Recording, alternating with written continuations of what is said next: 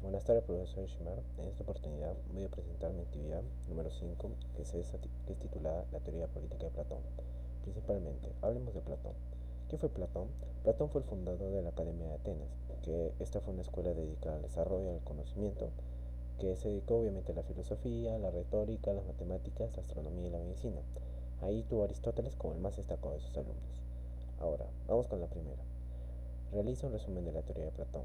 A ver, primeramente, Platón proclamaba que el universo es un ser vivo y único y que el demiurgo lo ha hecho más parecido a su modelo. ¿Esto qué quiere decir? Que es, por ejemplo, un modelo esférico, porque esa es la forma más perfecta y hermosa, con la cual le parecía a Platón, y también le aplicó un movimiento circular sobre sí mismo, y en torno a un punto fijo como un movimiento uniforme y circular. El universo también, también dijo de que el universo no puede ser eterno. Es como, por ejemplo, una forma, ya que surge así cuando el demiurgo creó el universo y también creó el tiempo. Siguiendo Aristóteles, Platón también define el tiempo como el número que define el cambio con respecto al antes y el después. Ahora, la segunda pregunta. ¿En qué consiste la reforma propuesta por Platón para lograr sus estados justos? A ver, principalmente.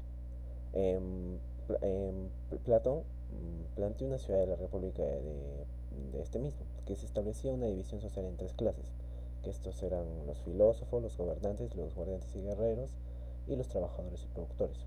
Ahora, cada clase de esta ciudad estaba orientada a cumplir una función por el bien común de la ciudad y, que esta, y de que esta forma, en las armonías de las virtudes, sea una ciudad justa. Ahora, realmente la pregunta es, ¿el objetivo de la política de Platón? Es que principalmente es, es la perfección, es el perfeccionamiento y la felicidad de todos los ciudadanos. Afirma también que cada uno se basta a sí mismo por lo que el ser humano necesita vivir en sociedad. Por eso, para conseguir un estado perfecto, busca como una ciudad media democrática y un poco y más justa, formada por hombres justos y virtuosos.